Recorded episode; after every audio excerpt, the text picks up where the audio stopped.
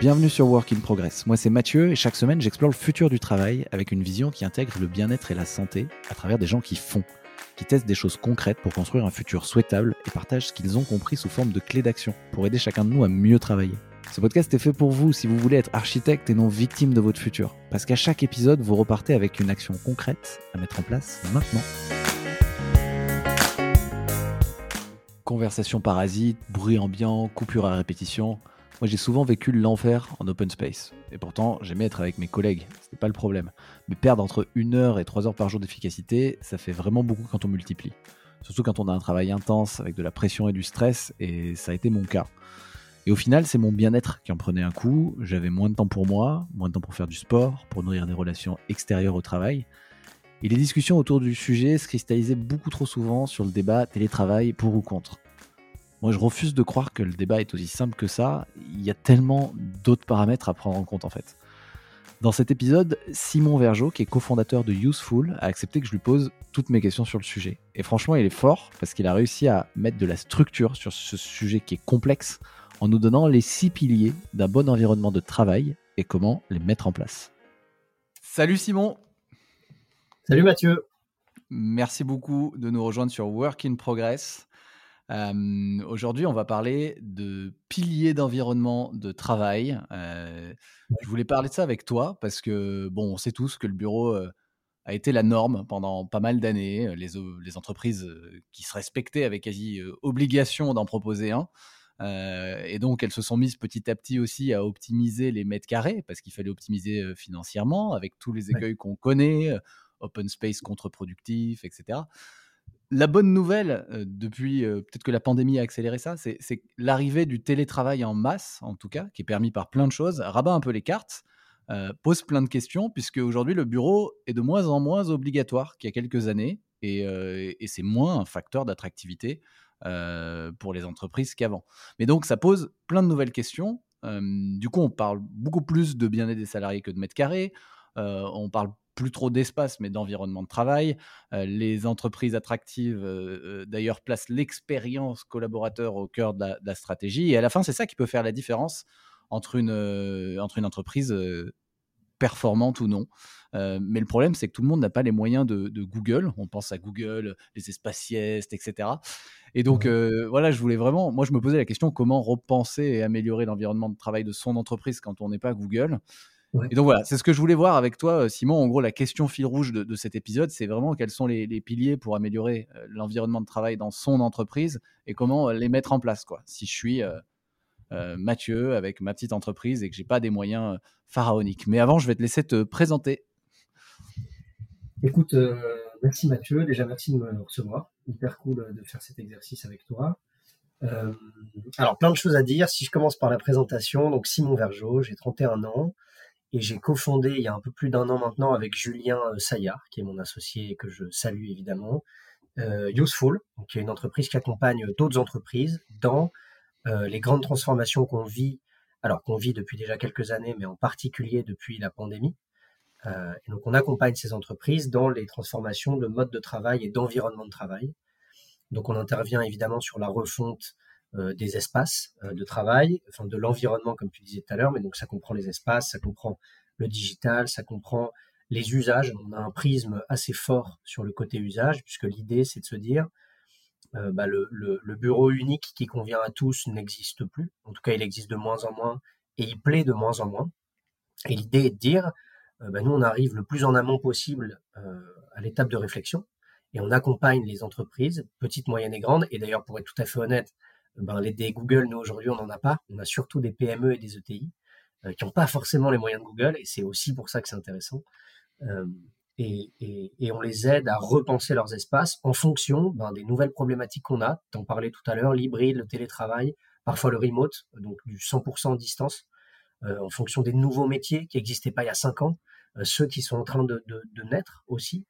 Euh, voilà, donc il y a évidemment plein de sujets, on va rentrer dans le détail tout à l'heure, mais mais voilà, notre métier, c'est euh, finalement une partie conseil, une partie euh, euh, plus gestion de projet, puisque une fois qu'on a fait plein de conseils aux entreprises, on ne s'arrête pas là et on les accompagne dans la mise en place de tout ce qu'on a proposé. Le but étant évidemment de proposer des espaces et des environnements qui correspondent beaucoup mieux aux besoins des collaborateurs. Voilà.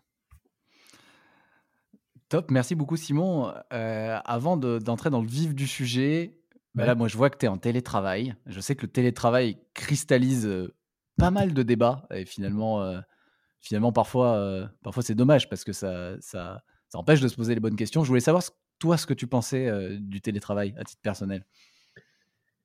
Alors, vaste sujet. On pourrait aussi en parler très longtemps, mais en quelques mots, déjà, il y a eu plusieurs phases. Le le les les 1 mois, je dirais post début de covid, ont été du télétravail subi et on prend encore beaucoup trop cet exemple parce que c'est pas le bon, en fait. On a littéralement subi une situation que personne n'était prêt à subir, dans des conditions, heu, pas forcément, pour ne pas dire pas du tout adaptées, heu, avec des outils qui n'étaient pas les bons, qui n'avaient pas été pensés pour ça encore. Heu, il y avait des débuts de télétravail, mais c'est difficilement comparable à ce qu'on a connu. Donc en fait, on a tous, même si on a apprécié parfois peut-être les premières semaines quand on n'était pas malade évidemment, on a très vite subi la situation, quel que soit le métier, quelle que soit la taille de l'entreprise.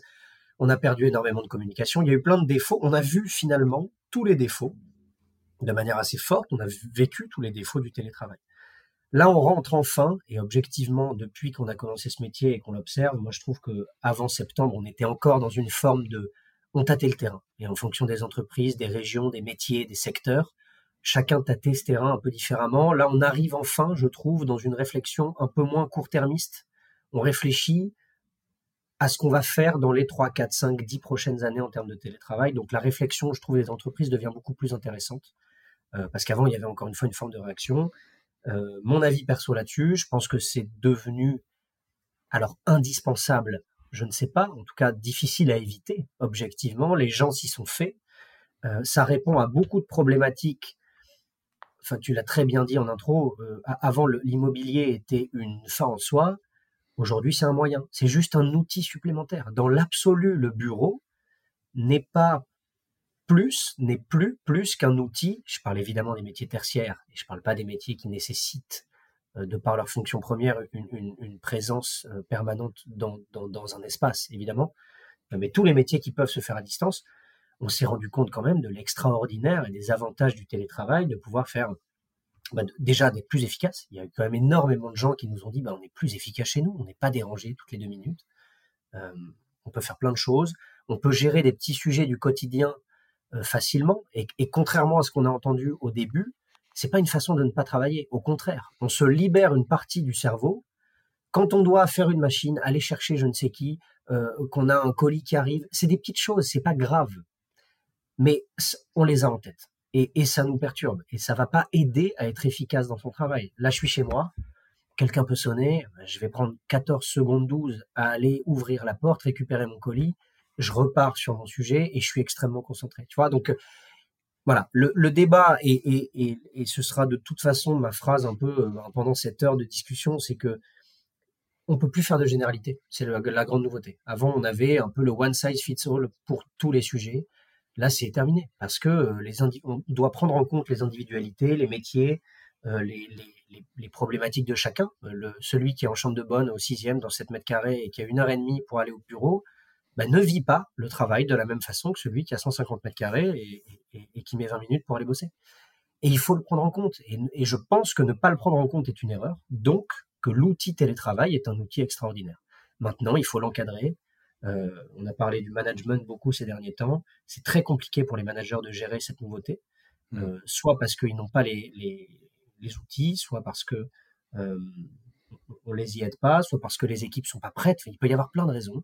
Euh, et, et d'ailleurs, objectivement, c'est aussi pour ça qu'on existe et qu'on a voulu lancer Useful. C'est parce qu'on s'est rendu compte qu'il y avait tellement de paramètres à prendre en compte que euh, on, on, allait sans doute, on espérait pouvoir aider les boîtes dans cette remise en question, dans cette prise de recul et dans cette nouvelle compréhension de toutes les individualités d'une boîte. Voilà. Le, c'est intéressant aussi ce que tu disais sur les managers. Moi, je, rebondis simplement là-dessus. Hein le télétravail, euh, du coup, il a mis en avant plein de difficultés euh, pour les managers à gérer leur, euh, leurs équipes. à mon sens, c'est pas que des, des difficultés d'outils. parfois, ça, tiens, ça lève des questions de, de confiance, quoi. Est-ce que, en fait, est-ce que mon équipe est réellement soudée? Est-ce qu'il y a une vraie confiance entre ses membres? Est-ce que la vision elle est claire? Est-ce que les gens peuvent ont leur place et peuvent bosser de manière autonome? Et pour moi, c'est ces vraies questions-là auxquelles, il faut, auxquelles il faut répondre. Et le télétravail peut être un frein, mais ça l'est moins si toutes ces questions sont, sont posées aussi. Quoi. Hein. Bien sûr. Mais ça, ça, ça, oblige à une nouvelle transparence qui, qui n'est pas simple à accepter parce que, parce que on découvre aussi avec le télétravail des modes de management qui sont peut-être plus tout à fait euh, d'actualité, euh, un peu subis. moi, j'oppose souvent la notion de confiance à la notion de contrôle. Euh, bah, le, management de contrôle, par définition, est beaucoup plus compliqué à maintenir euh, de façon pérenne avec une distance. Et, c'est assez logique. Donc, tu vois, ça, remet en, question plein de choses. Euh, et en même temps, je pense que c'est assez génial parce que ça permet de se reposer plein de questions. Et, le monde entier a dû se poser les questions à peu près en même temps pour les mêmes raisons. Et ça, c'est une opportunité. Je mets évidemment la, cause de cette opportunité de côté, mais d'un point de vue mode de travail, c'est une chance, objectivement, je pense, parce que on peut rebattre les cartes d'énormément de choses. Et je suis pas sûr que ça arrive à nouveau très vite. Bon, ben on va rentrer dans le, dans le vif du sujet. Euh, du coup, moi, je voulais revenir avec toi sur les, euh, sur les piliers euh, pour améliorer son l'environnement de travail dans son entreprise et comment, comment les mettre en place. Est-ce que, tu, est-ce que tu en aurais quelques-uns dans ta besace, Simon? Alors, oui, Mathieu. Des piliers, il y en a plusieurs. Il y a les ce que j'appelle les classiques, qui ont évolué évidemment, mais qui restent des, grands piliers dont on pouvait déjà évidemment parler avant. Et il y en a deux autres que je mets aujourd'hui en avant beaucoup plus auprès des gens avec qui je discute, euh, qui sont pour moi beaucoup plus importants qu'avant, pour ne pas dire indispensables. Les classiques, ce sont pour moi aujourd'hui les espaces, donc l'ensemble des espaces de travail qu'on propose aux collaborateurs, leur typologie, leur fonction, pourquoi on, va constituer et créer cet espace plutôt qu'un autre, et pourquoi on va proposer ça à tel ou tel métier, à tel ou tel secteur.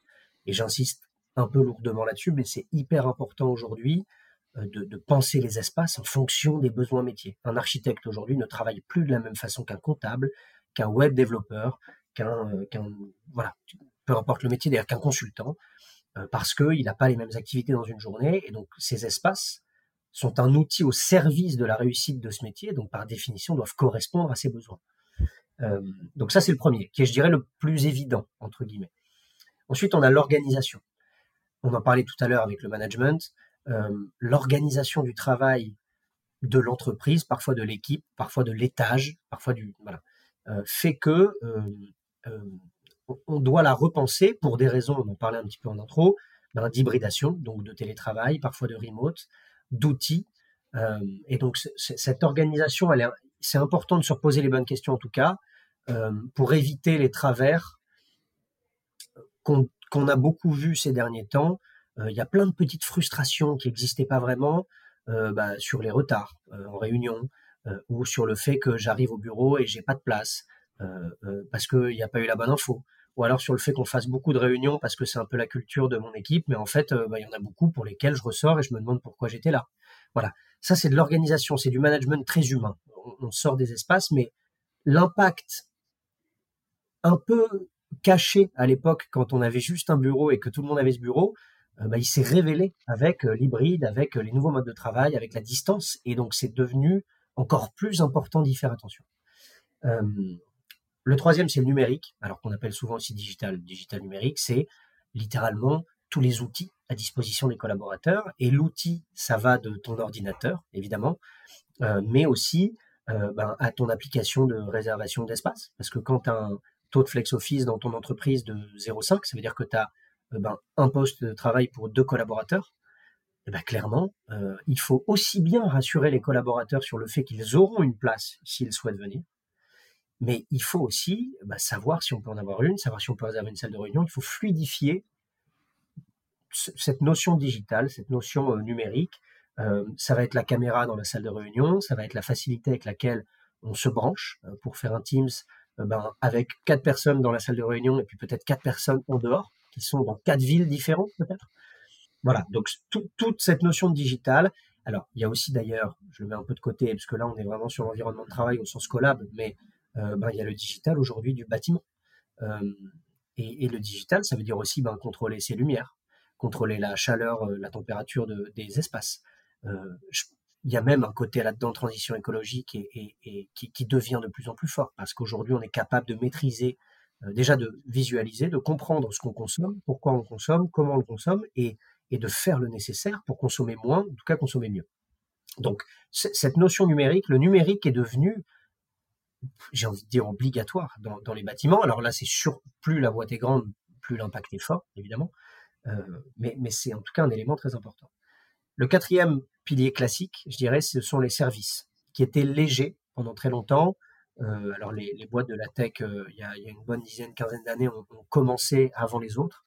Aujourd'hui, ça devient quasiment, alors un classique pas encore, mais ça devient de plus en plus important. Et les services, alors ils vont dépendre de la taille de l'entreprise évidemment, mais euh, ça va du plus classiques que sont l'accueil, la conciergerie, euh, l'espace café, euh, jusqu'à bah, alors aujourd'hui il n'y a plus vraiment de limite. Hein. Ça peut être le massage, ça peut être le salon de coiffure, ça peut être la salle de sport extraordinaire, ça peut être il y en a plein, la, livraison de colis, tu vois, il y a énormément de possibilités, quasiment infinies d'ailleurs. aussi en fonction de l'ADN, tout ça c'est à construire avec les collaborateurs.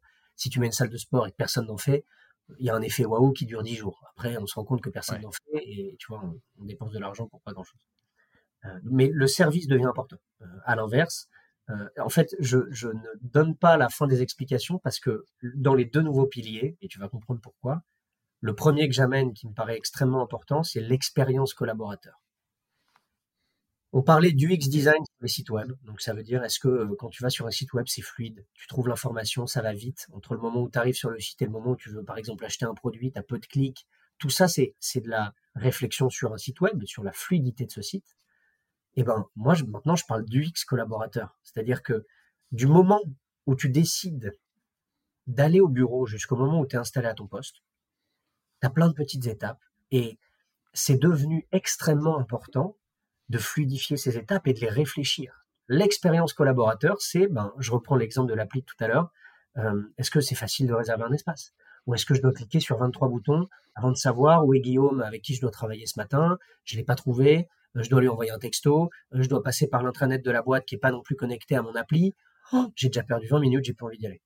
J'exagère un peu, mais c'est une somme de petites choses qui font que, et, malheureusement quand ça se passe mal, de frustration, qui font qu'à la fin, tu n'as plus envie. Et c'est ce qui se passe beaucoup, on l'observe énormément, ce phénomène-là. Euh, la salle de réunion, il n'y a jamais assez de salle de réunion. Mmh. Je suis dans mon espace de travail, mais je peux pas téléphoner dans le couloir parce que je dérange. Je peux pas téléphoner à mon poste parce que je dérange, mais il n'y a pas de phone box pour que je m'isole. Frustration. J'ai envie de retourner chez moi. Chez moi, je peux téléphoner. Bon, je te donne évidemment quelques exemples classiques, mais c'est pareil sur les services, tu vois. si je vais au bureau et que j'ai deux colis à recevoir, si, mon, si, si je peux les recevoir au bureau, J'y pense même pas. Je mets l'adresse du bureau, je sais que ça va arriver, je sais que ça va être géré. Extraordinaire. Ça va pas fondamentalement améliorer ma productivité à ce moment-là, mais ça va éviter plein de petits, euh, plein de petites frustrations, tu vois. Donc euh, euh, ça devient de plus en plus important. Et j'en ai pas parlé encore parce que c'est un sujet, disons connexe, mais l'attraction et la rétention de talent. Moi, je parle de plus en plus avec des DRH, quasiment plus qu'avec des, directeurs environnement de travail ou, des directeurs financiers, parce que c'est un vrai sujet. Et, et, et aujourd'hui, le, bâtiment, les espaces proposés deviennent un, une forme, un outil qui permette d'attirer ou de, conserver les talents. C'est évidemment pas le seul. Et c'est très souvent lié à la flexibilité que tu apportes au travail de tes collaborateurs. Donc, à nouveau, télétravail et flex office. Mais ce sont des éléments qui deviennent euh, euh essentiels. Euh, voilà. Et, donc ça, l'expérience collaborateur, alors c'est pareil, je pourrais faire une dissertation dessus, je tu me, on en reparlera, mais, euh, cette expérience-là, elle est hyper importante et elle se déroule, elle, se, repère, elle se, crée dans plein, plein, plein de petits moments. Euh, et enfin, et, je vais pas dire que c'est la plus importante, mais disons, c'est celle que je trouve aujourd'hui les entreprises ne prennent pas assez en compte. Et, je me bats un peu entre guillemets avec les clients et, j'ai du mal à faire comprendre ça c'est l'accompagnement des collaborateurs. Euh, aujourd'hui, on vit, on a vécu en deux ans et demi, trois ans, énormément de changements, euh, énormément de transformations, plus ou moins faciles. Et il ne faut pas oublier que nous, derrière nos bureaux, quand on réfléchit à une transformation de boîte avec le top management, avec la communication, avec la direction financière, avec les DRH, on a des super idées, on a des super projets. Le prisme du collaborateur, Et je le comprends à 1000%. C'est qu'on va lui retirer son bureau individuel. C'est que euh, ben, il va falloir euh, une étape de plus pour venir travailler le matin, parce qu'avant j'avais mon bureau avec mes photos, avec euh, mes affaires. Maintenant j'ai un casier, je sais plus où les ranger, ben, je dois bouger mon ordi, je dois nettoyer mon bureau tous les jours. Il le voit comme quelque chose de, désagréable, et je le comprends. Sauf que, et c'est là où il faut prendre le temps avec les collaborateurs d'expliquer bah, pourquoi on, propose le projet qu'on propose, et c'est rarement euh, bah, pour les embêter, pour ne pas dire que ça n'est jamais le cas évidemment. Euh, c'est parfois des mois, des années de réflexion et de travail un projet de transformation. Ça coûte de l'argent, donc ça c'est pas amusant pour une entreprise de tout recommencer. Si elle le fait, c'est qu'elle est intimement persuadée que ça va aider les collaborateurs, euh, ça va aider l'entreprise sur plein de sujets. Tu vois et donc le but c'est de mmh. Euh, cet accompagnement, il est devenu très important parce que moi, je rencontre énormément de collaborateurs qui me disent Ah non, mais moi, voilà, on, m'a supprimé mon bureau, ils veulent plus que je travaille. Parce qu'ils ne se mettent pas à la place de l'entreprise, mais c'est normal, c'est pas leur boulot. Eux, ils sont là pour travailler, ils sont là pour, euh, avancer et ils n'ont pas à se poser les questions qu'un top management doit se poser. À l'inverse, c'est très important pour le top management d'accompagner ses collaborateurs dans la compréhension des nouveaux modes de travail, des nouveaux environnements de travail. Et je prends souvent cet exemple-là pour l'illustrer. Euh, que tu sois très bon cuisinier ou que tu te fasses des œufs au plat de temps en temps, si demain je te fais la meilleure cuisine de l'univers et que je ne t'explique pas pourquoi je te propose ça et comment on s'en sert, bah es un humain normal, tu ne t'en serviras pas. Tu mm. utiliseras les deux plaques que tu connaissais déjà et la poêle, et c'est tout. Alors j'arrête avec l'analogie, mais tu vois ce que je veux dire. Euh, C'est hyper important d'accompagner les gens dans le pourquoi, dans le comment, et, et puis dans le comment ça fonctionne. C'est aussi bête que ça. Voilà, donc voilà pour les six piliers. Euh, c'est hyper clair. Non, c'est super clair. Merci beaucoup euh, pour les six piliers. Simon, du coup, moi j'ai noté les classiques avec les espaces, l'organisation de travail, le numérique, enfin les outils digitaux, les services et les deux nouveaux piliers, expérience collaborateur et accompagnement collaborateur. Et du coup, pour chacun de ces piliers-là, je sais que pour chaque entreprise, c'est différent. Mais tu as quand même listé un certain nombre d'enjeux sous ces piliers. Et mmh pour chacun de ces piliers, quel est. Est-ce que tu pourrais donner, à travers peut-être un exemple ou, pas, d'ailleurs, juste des best practices, en gros, ce qu'il faut, faire, tu vois, ce qu'il faut faire et ou surtout ce qu'il faut pas faire, tu vois? Quelques petits quick wins, des choses que tu vois souvent, pour aider quelqu'un qui voudrait les considérer, ces piliers, et se dire, tiens, qu'est-ce que je regarde là pour pour les espaces, qu'est-ce qu'il va falloir que je regarde pour mon entreprise, organisation de travail? Est-ce que je suis dans le vert? Est-ce que je suis dans l'orange? Est-ce que je suis dans le rouge tu vois? Bien sûr. Alors, je vais essayer de ne pas faire de généralité euh, en même temps de répondre à la question.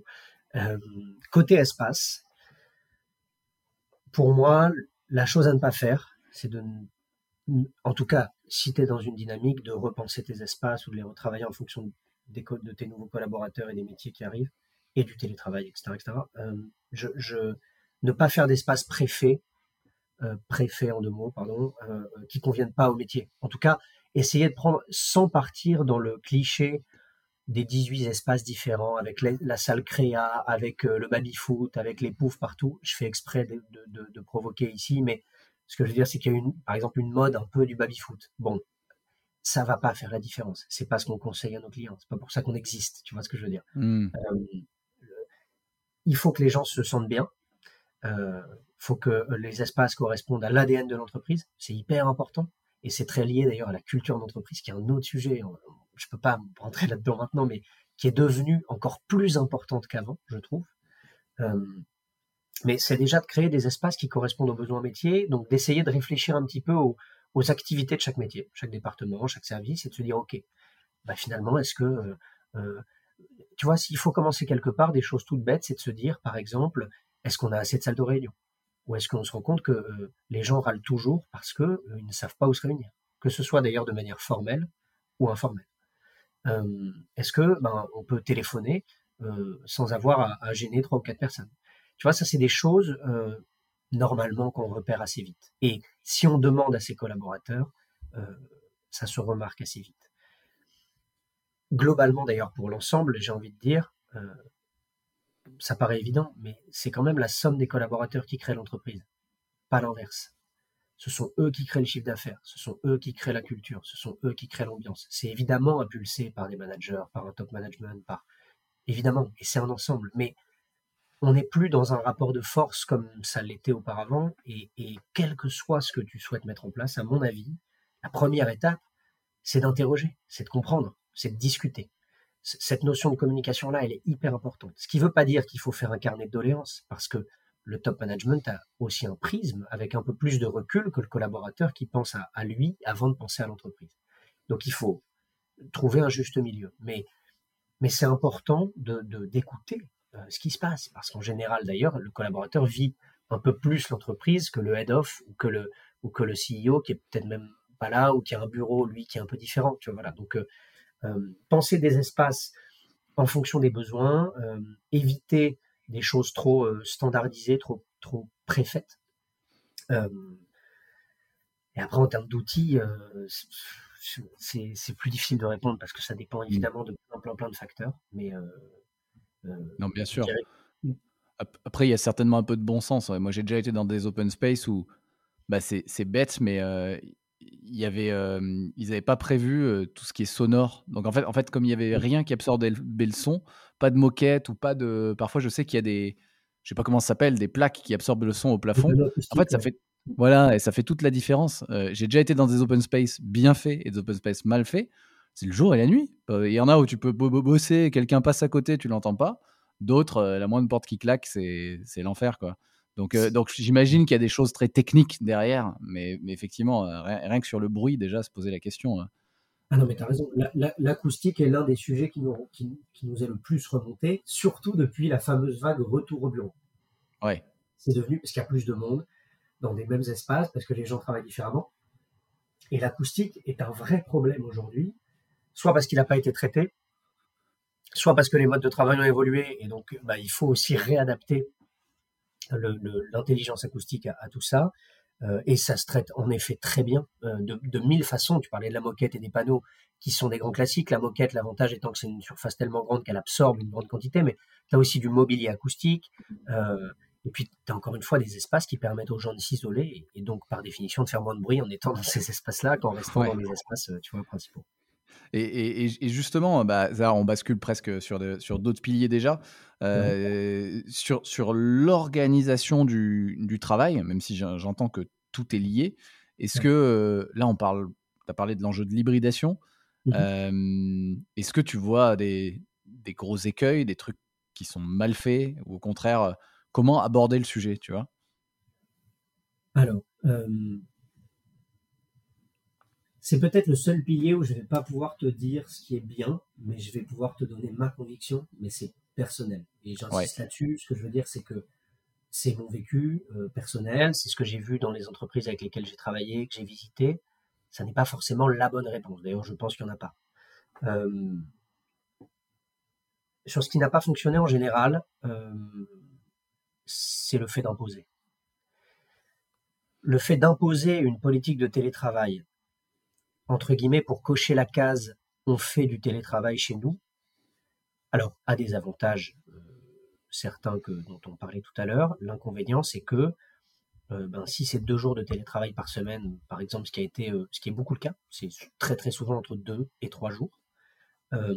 Ben, c'est un peu comme ce que je te disais avec les espaces entre le comptable et l'architecte.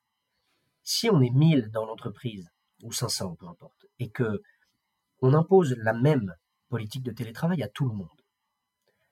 Ben, de base, ça n'a, à moins d'avoir vraiment une entreprise où 95% des collaborateurs font le même métier, mais, la direction financière et les commerciaux ne travaillent pas de la même façon.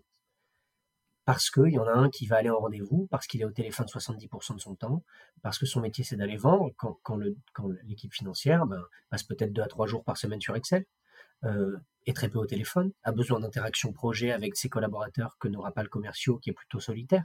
Donc, de base, euh, proposer une politique unique à l'ensemble des collaborateurs, je comprends, il y a, une question d'équité. D'ailleurs, c'est souvent pour ça que c'est fait, c'est pour dire, bah voilà, on propose la même chose à tout le monde pour que les gens ne se sentent pas lésés. Hmm. Mais à l'inverse, bah ça, crée finalement des différences de traitement parce que euh, les gens se sentent soit punis, entre guillemets, euh, soit pas assez libre, pas assez autonome, ça, c'est le premier travers. Le deuxième, dans, dans le flex, c'est télétravail. Alors, le flex, c'est le manque d'accompagnement. Il n'y a pas de secret. Alors là, là-dessus, mettre en place une politique de flex à 0,8, à 0,7, à 0,5, je le fais en ce moment à 0,5 avec un client. Et pour être tout à fait honnête, je suis hyper serein sur le fait que ça se passe bien. Mais je suis hyper serein parce que je sais qu'on va les accompagner. Je sais qu'on va leur dire en plusieurs semaines, en plusieurs mois, pourquoi on fait ça, comment ça va se passer, comment faire pour que ça se passe bien pour eux. S'ils ont un problème, bah, comment le dire rapidement. Voilà, donc euh, euh, hyper important d'encadrer les gens, tu vois, de les aider à comprendre, de les aider, de les accompagner dans la découverte de cette nouveauté. Euh, et, je reviens sur ce que tu me disais tout à l'heure, euh, sur mmh. le. Enfin, c'est très vrai, hein, dans l'organisation du travail, euh, bah, moi j'ai connu la politique où deux jours de télétravail auto-autorisé, ou deux jours max, ou trois jours max. Mmh. J'étais dans une entreprise précédemment qui s'appelle Iconoclast, qui on était 15, 20 et déjà, c'était, et déjà, ça posait souci. C'était même pas 500. Déjà, à 15-20, ça posait souci parce que euh, nous, pour parler très concrètement, il y avait euh, une équipe qui était plutôt. Euh, c'était une forme. Iconoclast fait de la formation. Donc, il y a une équipe qui était en, train de former des gens et qui devait être très, très présente. En fait, c'est une école, donc il faut, il faut être là. Et après, il y avait d'autres équipes, moi j'en faisais partie, qui n'étaient pas en train de, de, former des gens, qui étaient en train de, de gérer la croissance, le business, etc. Et bah, déjà rien que dans une petite boîte comme ça, deux équipes, deux dynamiques différentes, est très compliqué à gérer parce que effectivement, euh, moi et mon équipe, on avait plus besoin d'être euh, des geeks devant l'ordi à, gérer, euh, à gérer des campagnes de com, etc. Et il y a une équipe qui, de toute manière, doit être, doit être présente pour, pour former des gens en physique. Et donc, cette question de l'équité, nous, franchement, j'ai pas très humblement, hein, il n'y a aucune critique, j'ai pas non plus la solution, mais cette question de l'équité, je sais, venez nous, nous chatouiller en fait, venait nous empêcher de, donner, de déterminer une politique qui allait euh, s'adapter au métier de chacun. Et du coup, on se retrouvait avec un espèce de dénominateur commun qui, convenait à personne. Moi, en gros, moi, mon équipe, on n'avait pas forcément assez de télétravail et euh, par rapport au métier. Et les autres, euh, et les autres, bah, ils pouvaient pas en faire deux ou trois jours parce qu'ils devaient être là. et donc voilà, c'était, c'est hyper compliqué à gérer, même, même pour des petites équipes. Non, mais ça, c'est certain, c'est hyper compliqué. Mais tu vois, sur une petite équipe, moi, mon, si je devais, à chaud, en tout cas, donner un conseil, euh, je pense que je ferais, euh, je ferais une table je ferais une discussion. Parce que pour le coup, vous êtes assez grand, entre guillemets, pour comprendre les tenants et aboutissants de pourquoi on propose ce qu'on propose, comment on propose. Euh, et tu vois, cette notion d'équité, tu l'avais bien comprise. Donc, par définition, ben, ça peut très bien, c'est parfois mettre le collaborateur devant le, fait accompli peut être une peut être une façon en tout cas de faire comprendre ce qui se passe, tu vois. Si on vous avait tous réunis, qu'on vous avait dit bon bah voilà, voilà ce qu'on propose, voilà pourquoi on le fait. Si vous avez une meilleure solution, on en discute. Mais il faut que vous soyez tous sereins dans votre façon d'exercer, dans votre façon. Et, et, et ça, mais c'est un travail encore une fois, hein, c'est une forme d'accompagnement finalement. Euh, et, et, et, je repense à un truc. Alors là, c'est mon avis personnel, mais à chaque fois que je le vois, j'entends beaucoup plus de critiques que de que de que de points positifs, disons. C'est le comment dire, je dirais l'ascenseur émotif dans l'annonce, c'est-à-dire euh, tu proposes une politique de télétravail euh, que les gens attendent, ils sont hyper contents, mais t'as pas le droit de télétravailler le lundi et le vendredi. Ah. Ça, pour moi, ça, ça envoie vraiment le signal de on vous fait confiance, mais pas de temps, en fait. tu vois ce que je veux dire? Ouais, ouais. Et, et, et, je trouve ça assez contre-productif parce que euh, par définition, le télétravail est basé sur la confiance. Tu peux, tu peux pas, tu peux pas penser que quelqu'un va être trois jours chez lui par semaine euh, et, et, et, et, devoir vérifier tout le temps ce qu'il fait. Ou c'est assez contre-intuitif. D'ailleurs, ça va dans dans le dans le dans la série Petites choses que moi je déconseille, c'est le message à 9h et à 19h pour vérifier que la personne soit en train de travailler. Ouais, euh, bien sûr. J'ai des proches qui le vivent là en ce moment et qui m'en ont parlé pas plus tard qu'il y a quelques jours c'est très désagréable parce qu'ils se sentent déjà fliqués. Et ce sont quand même des bacs plus 5 cadres qui bossent depuis 5, 10 ans et, qui font leur métier. Enfin, tu vois, il y a, une forme de, d'infantilisation quelque part qui, qui, frustre énormément. Alors moi, ça m'est jamais arrivé, mais je le ressens chez les gens avec qui j'en discute. Euh, et, ça, tu vois, pour moi, c'est une fausse bonne idée, entre guillemets. On a envie de donner une liberté, mais en fait, on n'est pas prêt nous-mêmes, donc on, la cadre. et, voilà alors après, encore une fois, pas de généralité. Il y a des, équipes plus faciles à gérer que d'autres. Il y a des métiers plus compliqués, évidemment. C'est pour ça que je fais ce métier. C'est pour euh, aller dans le dans l'individualité pour étudier chaque, chaque entreprise. Mais mmh. de façon générale, ce sont des constats que j'ai qui fonctionnent peu. Ok, ok. Et, euh, et euh, merci beaucoup. En tout cas, moi, ça fait écho. Hein. J'ai connu tout ça. Le, le flicage, c'est jamais annoncé comme flicage, hein.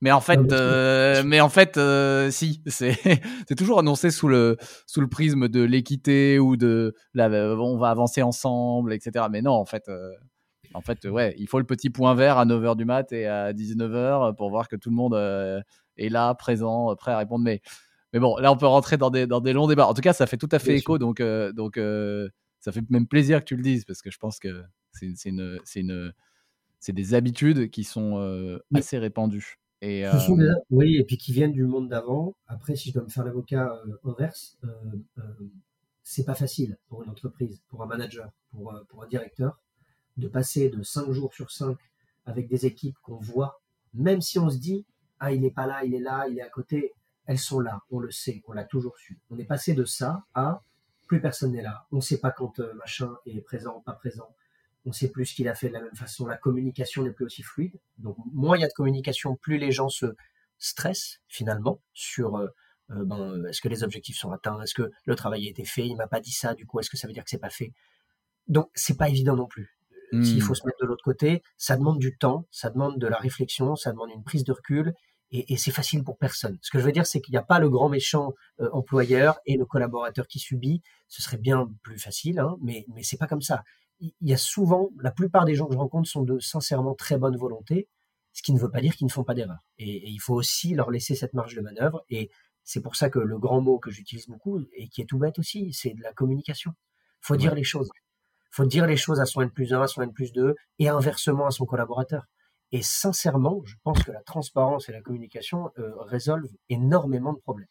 Et c'est sûr que la meilleure manière de ne pas se planter, c'est de rien faire. Hein. Euh, on est, on est d'accord.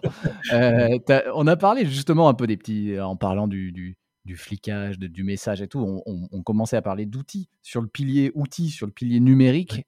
Est-ce que c'est pareil Est-ce que tu as, as, des, as des best practices ou des outils qui fonctionnent bien ou des, retours d'utilisation de ces outils? Qu'est-ce que, selon, enfin, qu'est-ce que, qu'est-ce que rencontrent globalement comme sur les outils comme challenge les, clients que tu accompagnes?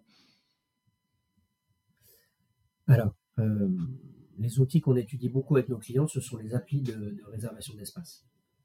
Euh, quand je dis d'espace, c'est même de ressources. Donc, ça peut être un poste de travail, ça peut être une zone, ça peut être une salle de réunion, ça peut être un parking. Euh, ça peut être parfois une place dans la cafette, ça peut être parfois une photocopieuse, une forme de ressource. Ça, c'est un outil qui était énormément d'outils comme ça se sont créés très très vite post début Covid pour répondre à un besoin. Alors déjà RGPD euh, des entreprises qui avaient besoin de savoir et de déclarer qui était là ou pas là en fonction des problématiques Covid. Hein. C'était très compliqué à gérer pour les boîtes. Euh, et, aujourd'hui qui sert finalement d'un côté à rassurer le collaborateur, de l'autre à gérer les nouveaux taux de flex office qu'on met en place et, d'éviter que euh, on ait euh, finalement bah, trop de gens euh, le mardi matin et que ben, Michel, qui soit arrivé le dernier, ne puisse pas s'asseoir. Ce qui est très frustrant. Et on revient au parcours collaborateur. donc ces outils-là, on les bosse beaucoup. Et, aussi bien parce que mon, ma posture est d'être neutre que parce que je le pense sincèrement, je ne vais pas proposer les mêmes outils non plus à deux clients différents. Parce qu'il y en a qui sont très fluide sur certains sujets, d'autres qui sont un peu plus dans le contrôle que dans la confiance, d'autres qui vont proposer des features, enfin des, pardon, des, oui, des fonctionnalités, des, fonctionnalités euh, euh, ben, pour lesquelles la boîte n'est pas prête. Une agence digitale ne va pas avoir les mêmes besoins d'interaction, de fluidité, de, de, de, de, messages que une boîte industrielle. Et c'est normal. Et voilà. Donc, de la même façon, l'outil, moi en général, j'essaye d'en sélectionner deux ou trois que je propose, et ces deux ou trois viennent évidemment se présenter, et ensuite c'est à eux de se vendre. Enfin, je veux dire, moi je suis, hmm. je ne suis que conseil intermédiaire. Mon but n'est pas de vendre quelqu'un plutôt que quelqu'un d'autre. Euh, après, moi j'ai mes convictions perso, mais je ne les partage pas. Euh, je peux donner mon avis en fonction d'une problématique, tu vois. Mais ça, c'est des outils qui aujourd'hui servent beaucoup. Euh, et après, j'ai même envie de revenir aux bases, pour être franc.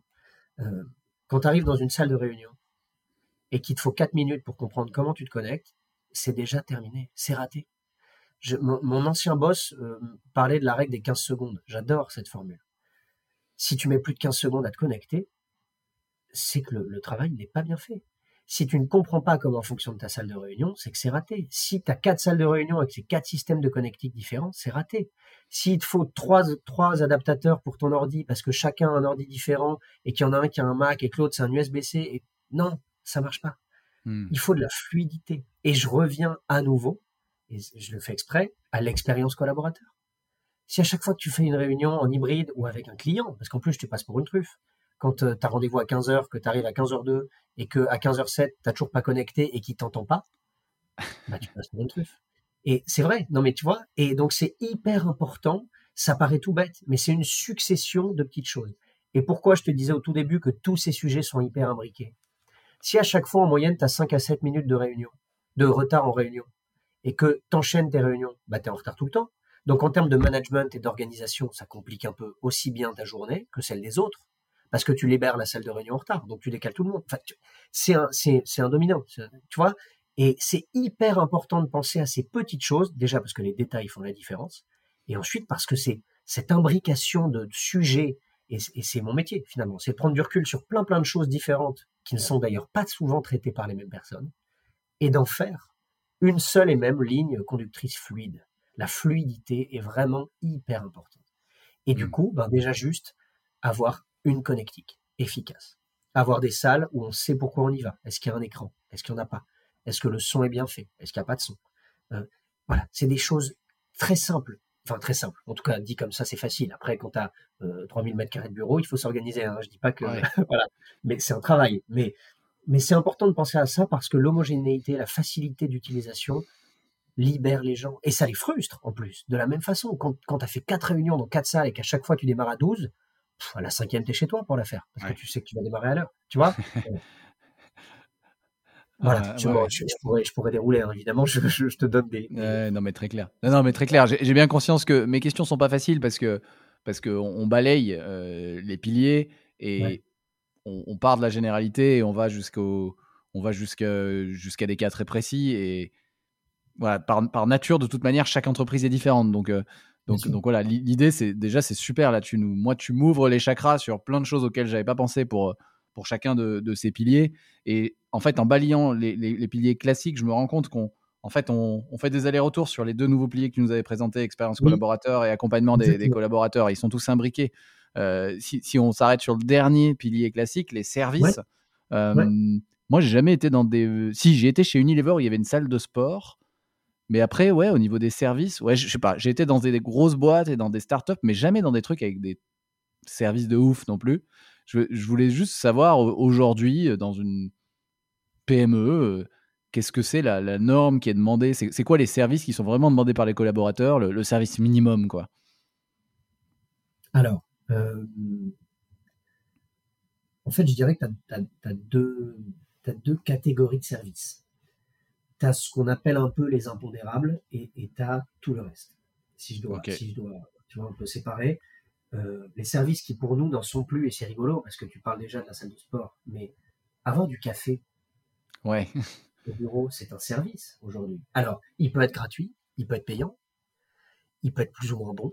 J'ai vraiment tout testé de ce côté-là, mais euh, tu vois, c'est déjà un service. Alors pour nous, en plus français, c'est une évidence, hein, mais, mais c'est un service. Et, si demain, euh, tu as le meilleur café, euh, tu as un prestat qui fait que ça, que tu as pris avec ton kilo de café, avec du grain qui est moulu sur place, j'exagère exprès, j'aime bien le café en plus, mais tu vois, tu as des machines comme ça aujourd'hui, euh, où tu rajoutes le grain directement, le, truc est impeccable, l'eau a été filtrée, c'est un prestat qui fait que ça, donc c'est le métier. Et ben, tu as un café de qualité, euh, si tu as le distributeur automatique des années 90, je suis désolé pour les vendeurs de distributeurs, mais, mais ça c'est non. En termes de café, c'est de l'eau et de la poudre, c'est pas possible. Et, et ça, ben, euh, c'est une différence de service, tu vois déjà. Ouais. Que le café soit gratuit ou que le café soit à 40 centimes, c'est une différence de service aujourd'hui. Euh, donc, et c'est ça que j'appelle un peu les impondérables. Enfin, j'ai pris un mot valise, mais euh, il y a déjà il y a ces typologies de services-là et d'une certaine façon, alors, c'est plutôt lié aux espaces de coworking que, que aux entreprises, mais le Wi-Fi, c'est un exemple intéressant. Avant le Wi-Fi, on arrivait dans un espace, il n'y a pas si longtemps, si tu y réfléchis. On arrivait dans un espace et on demandait à la personne responsable s'il y avait du Wi-Fi. Aujourd'hui, dans un espace, quand il n'y en a pas, c'est nul. On est tout, c'est devenu une évidence. Le Wi-Fi est une obligation. Alors, dans les entreprises, d'abord, tu as une très bonne connexion normalement, et puis ensuite, tu as du RJ45, enfin, tu as une connexion euh, câble qui te permet de, d'évidemment de travailler de manière efficace. Mais tu vois, ce, ce, ces paradigmes-là évoluent aussi. Et donc, le café est un impondérable dans le, dans le, en particulier dans le cœur des Français. Euh, et après, dans les services, t'as pas vraiment de limite. Euh, la conciergerie est un grand classique qui, qui, qui aide les gens beaucoup parce que euh, tu peux recevoir des lettres, des colis et tu peux parfois envoyer des colis. Et ça, sincèrement, ça facilite la vie de plein de gens. Euh, parce que, encore une fois, moi, je suis dans le dixième, j'habite à un quart d'heure de mon bureau. Au pire, je repasse à la maison, je viens entre midi et deux, je m'arrange pour avoir un jour, je me débrouille. C'est Paris, en plus, c'est flexible. Quand tu à une heure et demie, que tu as une heure et demie de RER e pour arriver au bureau, bah, t'es jamais chez toi hein, pour recevoir le colis.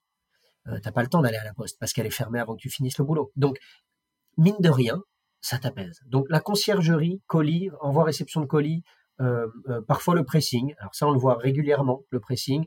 Souvent dans les métiers de service, chemise, c'est idiot, mais tu vois, tailleur chemise, ben ça aide les, les, les collabs de pas forcément avoir à repasser le matin s'ils n'ont pas envie, ou de devoir aller au pressing qui est pas à côté, etc. Tu vois. Ouais, ce sont, cabinet de conseil, les gros cabinets de conseil, il y a un pressing coiffeur et pressing. Je me souviens, j'avais fait un stage chez PwC, PwC Consulting. Il y avait coiffeur, pressing en bas. Tu pouvais bah, te refaire une petite, euh, une petite beauté en deux en trois mouvements. Bah, tu vois, non, mais moi, j'ai visité ce matin le, siège social de, de, chez BIC. Euh, et, et, ils ont une proposition de, coiffure, tu vois. Donc, tu as un coiffeur qui est là avec plein de prestats, euh, avec des prix hyper abordables. Et c'est pareil, c'est apprécié. Alors, il n'est pas là, en général, il n'est pas là de 9h à 19h il va être là sur des créneaux de 3 heures par jour, par exemple. Mais déjà, c'est une proposition de service. ok? Euh, La salle de sport est un classique. Et, ce qui est rigolo avec la salle de sport, c'est que selon les boîtes, et j'ai pas de règles pour être honnête, euh, j'arrive pas à avoir de pattern. Soit la salle de sport est hyper utilisée, et c'est génial. Soit il y a une demande forte, j'ai presque envie de dire par principe, mais une fois qu'elle est là, personne n'y va. Ah. Alors, est-ce que c'est parce qu'en interne, finalement, elle n'est pas assez accessible? Est-ce qu'en fait, il n'y a pas de cours, donc les gens n'y vont pas de même Est-ce que en fait, c'est mal vu, finalement, par les managers quand eh tu prends une heure? Tu vois, il y a plein de choses. Et là, je reviens au management et je reviens au mode d'organisation. Et voilà. Donc, c'est, c'est encore difficile de, de, repérer une, une, une logique euh, permanente sur, sur cette typologie de service. Euh, je sais que moi, en tout cas, les, les gens qui bénéficient d'une salle de sport aujourd'hui dans les moyennes et grosses boîtes en sont en général contents parce que ça leur permet de faire, même si c'est une demi-heure, 40 minutes, euh, ce qui ne ferait peut-être pas en rentrant chez eux à 19h30 ou 20h euh, post-transport, tu vois. Donc, mmh. ça plaît. les cours, tout ce qui est intervention, quelqu'un qui vient faire une heure de pilates, de yoga, de cardio, eh ben ça, ça plaît encore plus. Ça engage les gens. Il y a un côté engageant. Tu t'inscris, il faut le prévoir avant. tu vois, c'est idiot, mais et, puis en plus, on en a très peu parlé dans cet épisode, alors que c'est hyper important. Et pardon, l'informel. S'il y a quelque chose qu'on a perdu depuis deux ans, c'est l'informel. Et, et, moi, j'avoue, j'y avais pas pensé au début. Et toutes les boîtes nous disaient, mais il y a plus les, discussions de couloir, on les a plus. Et du coup, on perd énormément d'informations. Et j'avais pas relevé l'importance de cette quantité d'informations.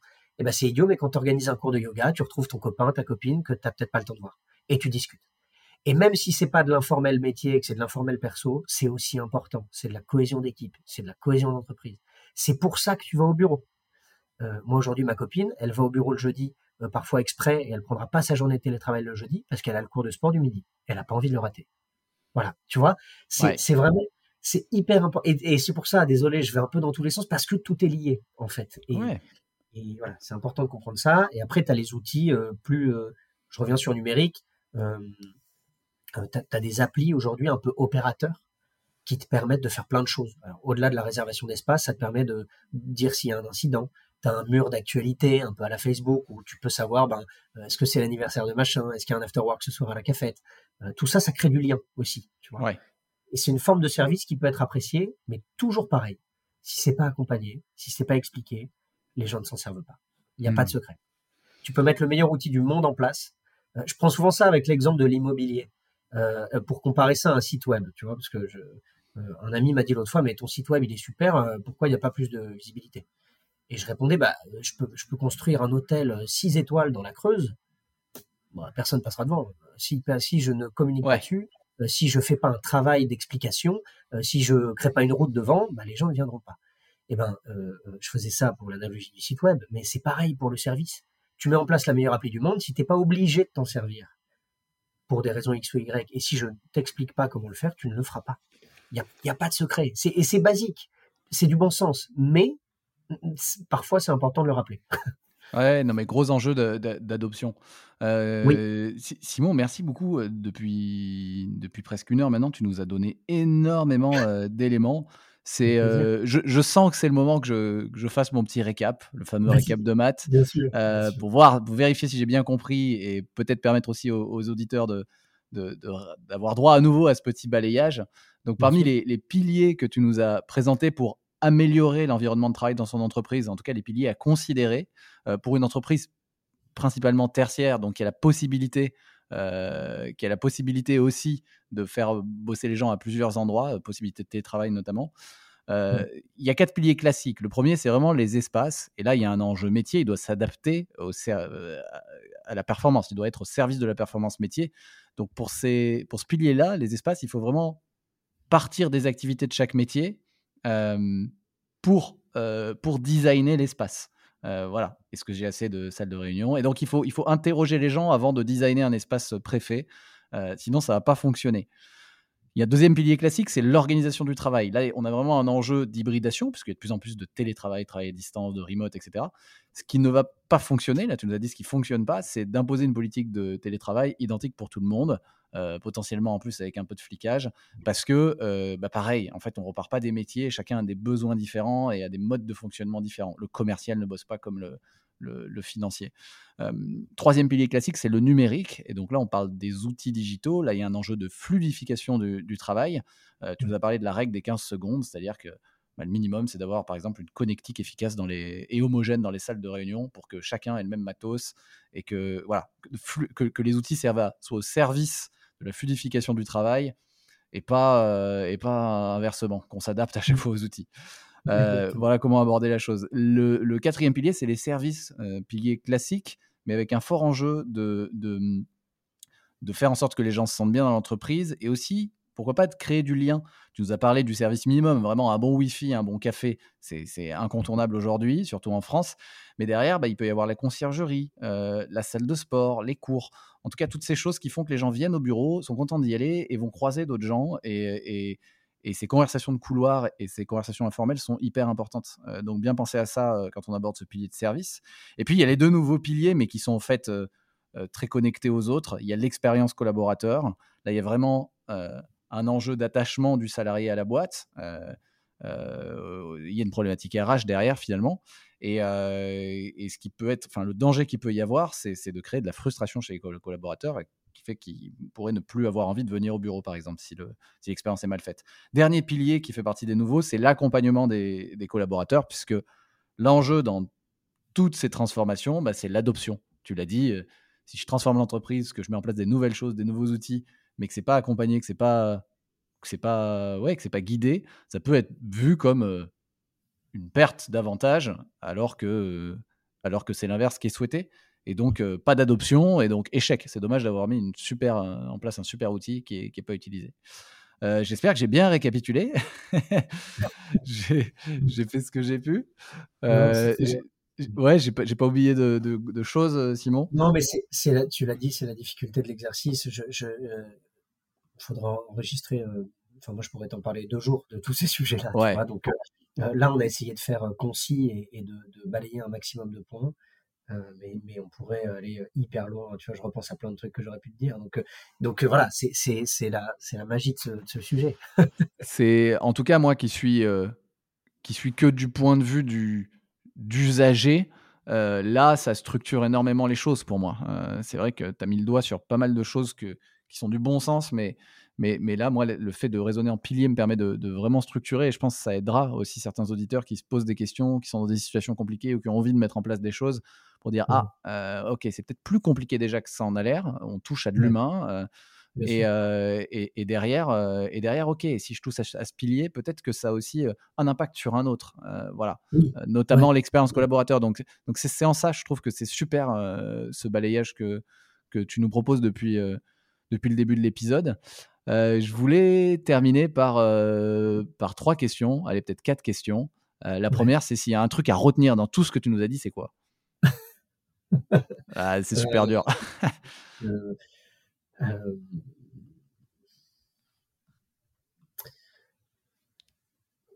Un truc, c'est hyper dur de répondre. Je suis méchant, c'est fait exprès. Déjà, non, mais en, hyper résumé, prendre conscience que, le monde a changé, les modes de travail, les environnements aussi. Déjà, tout bête, mais juste cette prise de conscience-là, c'est déjà une première étape. Je pense que si je dois accentuer sur l'un des piliers, c'est expérience collaborateur slash accompagnement, qui sont pour moi vraiment de plus en plus importants, pour ne pas dire le nerf de la guerre. Euh, encore une fois, tu peux mettre tous les efforts que tu veux dans quelque chose. Euh, euh, si tu n'expliques pas aux gens pourquoi, comment, s'il y a trop de frustration, ça marche pas. et, bah, on va garder ça. Voilà. franchement, on va garder ça. Pour moi, ça me paraît le plus important. Effectivement, à chaque fois, tu l'as dit, s'il n'y a pas de communication, si on n'interroge pas les gens, ça marche pas. Non, merci. On va, on va garder ça. Moi, je pense que c'est vraiment, vraiment important aussi. on n'est pas sur du descendant, hein, on, est sur, on est sur de l'humain, donc tout le monde doit pouvoir être. Et, en tout cas, être acteur, ouais. ouais, être acteur. Si... Est-ce que tu as des, des sources d'inspiration à partager, Simon? Quelque chose, une personne, un livre, un film, un site, un outil? Alors, je. Ça aussi, c'est dur parce que j'en ai pas et j'en ai plein. Alors, sur le workplace, sur le métier en tant que tel, je lis tout ce que tout ce qui passe, euh, vraiment tous les articles possibles. Là, là, je me suis remis à faire des visites euh, d'espace pour euh, m'imprégner de ça. Je faisais ça il y a quelques années en coworking. Là, ça me paraissait important de reprendre ça pour être à jour, tu vois. J'essaie de discuter avec beaucoup de gens. Je me suis mis dans trois assos différentes d'entrepreneurs, pas, pas, qui font pas mon métier, mais qui, qui me permettent de réfléchir à des choses et qui j'échange. L'autre, en fait, sincèrement, si j'ai appris un truc sur les 15 derniers mois, c'est l'humain j'apprends dix fois plus en discutant avec des gens qu'en restant tout seul. Euh, ça, c'est ma grande découverte, même si ça paraît aussi évident. Euh, je le vis vraiment en tant qu'entrepreneur et c'est un plaisir de discuter avec les gens parce que je, ressors toujours avec une info de plus. Euh, très dernièrement, je me suis rendu compte qu'il fallait que je, bosse mon pitch parce qu'on a un métier qui est, compliqué à vendre, compliqué à expliquer déjà. Et donc, j'ai lu ce qui est sans doute pour plein de gens un, basique, mais je suis en plein dans un bouquin qui s'appelle L'art du pitch euh, alors qui est assez euh, extrême, il va loin dans, la, théorisation de ce que tu peux faire et pas faire, mais euh, il est hyper intéressant. En tout cas, il t'ouvre, il t'ouvre sur plein de choses. J'aime bien ce genre de livre. Et après, pour être honnête, podcast. J'écoute beaucoup de podcasts et notamment, alors les tiens avec plaisir depuis que je te connais. Merci Simon. et, Génération Do It Yourself, qui est un classique, que, que j'adore. Je les écoute quasiment tous j'adore ce format long où les gens ont le temps de discuter, d'aller au fond des sujets. Je trouve ça hyper intéressant. Il y a quand même des gens qui m'inspirent, euh, comme rarement j'ai été inspiré sur ces, sur ces podcasts. Et plus récemment, j'ai découvert Lundi au Soleil euh, de Timothée, qui est un associé de, de, Mathieu Stéphanie, euh, qui est également chez Cosa Vostra et qui lui fait, fait aussi un podcast super avec plein de gens intéressants. Voilà. Donc, je, beaucoup de podcasts finalement, si j'y réfléchis depuis six mois, tu vois. Je, vais, je vais mettre tout ça dans les, dans les notes de l'épisode. Euh, l'art du pitch, euh, je connaissais pas. Et euh, bah, Génération Do It Yourself, je recommande chaudement aussi à, tout le monde. C'est Mathieu Stéphanie qui fait des épisodes de 3 heures avec, des, avec des gens ouf. Et donc, j'aime beaucoup le temps long, le temps quali aussi. Et voilà, il le fait, il le fait très bien depuis plusieurs années. Et ouais, c'est, vraiment chouette. Je te rejoins là-dessus. Et bah, je ne connaissais pas Lundi au Soleil, je vais aller regarder. tu, tu, tu parlais d'échanges avec des entrepreneurs, euh, de gens qui potentiellement t'inspirent. Ça fait le lien avec ma, dernière question. Work in Progress, c'est un podcast sur le futur du travail. Qui, euh, dans tes contacts, tu me recommanderais d'y inviter? Euh, ah, J'ai plein d'idées, mais je pense que l'un de ceux avec qui ça pourrait être hyper intéressant, là comme ça, c'est Martin Sawyer. Euh, qui, est le, fondateur de Slin, qui est une, boîte qui fait du, mobilier euh, euh, avec une très grosse approche RSE, enfin transition écologique, ils font paire attention à ça. ils sont très impliqués et ce que j'aime bien chez Martin, c'est qu'il va, il va très très loin dans son niveau de réflexion surtout pour, pour, pour un aménageur, entre guillemets, tu vois. Je, euh, trouve qu'il se pose beaucoup de questions. Il, pourrait être conseil. Enfin, tu vois, je, le trouve très pertinent là-dessus. Il va très loin dans, les analyses qu'il fait. Mais il y en a plein, pour être honnête. on, a, organisé un événement début décembre qui s'appelait The, Next Workplace et, on a eu des fondateurs hyper intéressants. Le Raphaël de Laverne de chez Totem, il lui est arrivé plein de trucs en plus d'un point de vue entrepreneurial. Il a, eu des moments de galère, il a remonté, il a une boîte super. C'est un service. On parlait de service tout à l'heure. C'est un super service aux entreprises de distributeurs enfin je vais très mal le dire, c'est terrible, il va, m'en vouloir terriblement, mais c'est un service qui te permet euh, d'apporter aux collaborateurs plein de... C'est beaucoup mieux que des distributeurs, tu vois, tu, te sers, tu as un côté étagère, euh, et tu peux avoir plein de typologies de produits différentes. Euh, il y a Tom de Café que je trouve génial, avec qui j'adore discuter aussi, qui, a, qui a, je pense, 10 ans d'avance sur son produit, d'ailleurs. il fait une sorte d'application de gestion de, de réseau d'espace, mais beaucoup plus communautaire que de Reza. D'ailleurs, c'est pas ce qui l'intéresse. Ce qui l'intéresse, c'est de recréer du lien chez les gens. Tu vois, donc euh, euh, il, a ce prisme-là. Euh, il y en a plein. Il y a Kevin Bouchareb. Alors, je sais qu'on le cite beaucoup en ce moment. c'est le directeur Future of Work de Ubisoft. Et il, a théorisé énormément de choses, notamment sur les modèles, les différents modèles d'hybridation du travail, et, donc des entreprises qui répondent à ces modèles. C'est hyper intéressant. Il est, il est intervenu euh, à l'événement The Next Workplace. C'était un plaisir de l'écouter. Il est très concret et très franc, ce qui fait du bien. Moi, j'adore quand il y a du, de l'action, du concret et que c'est pas euh, trop politique. Ça, ça, me fatigue un peu pour être franc. Et, là, c'est un plaisir à écouter. Euh, voilà, quelques noms comme ça, mais bah, super. Attends, déjà, euh, déjà, je compte euh, pas moins de quatre passes décisives. j'ai noté, j'ai noté les noms. C'est que des personnes que je connais pas. certaines boîtes, ça me, bien sûr, ça m'évoque quelque chose. Surtout la dernière, mais, mais, mais super. Je, je vais aller regarder. Merci beaucoup pour les recos. dernière petite question, Simon, pour ceux qui veulent te suivre ou suivre Useful, t'envoyer des petits mots sympas. c'est quoi le meilleur, la meilleure manière de, de le faire? Écoute, euh, LinkedIn fonctionne bien. Moi, je suis beaucoup sur LinkedIn. Euh, il y a un compte pro euh, et il y, a mon compte à moi, Simon Vergeot, sur lequel vous pouvez m'envoyer un message avec plaisir. on a le site web avec le formulaire de contact. mais je dirais LinkedIn et puis après téléphone, tu vois. Mais, mais en tout cas, en première approche, LinkedIn, c'est c'est bien déjà. Je mettrai ton LinkedIn dans la description et le, et le site web. Je mettrai peut-être pas ton numéro de téléphone. ok, ça va. Tu, on va, va peut-être pas risquer ça. Mais euh, à part si tu veux. Hein, mais euh, non, mais très bien. Non, mais je leur donnerai en, message. ouais, ouais, ouais, ouais. Et euh, bah, merci beaucoup, Simon. Moi, pour moi, pour moi, c'était un super épisode. tu nous as partagé plein, plein de choses. je, te, je te souhaite une bonne journée. Et eh ben bonne journée à toi aussi, merci encore pour l'accueil, et puis Merci d'avoir écouté jusqu'au bout. Je suis très preneur de vos retours sur cet épisode. Je réponds à 100% des messages.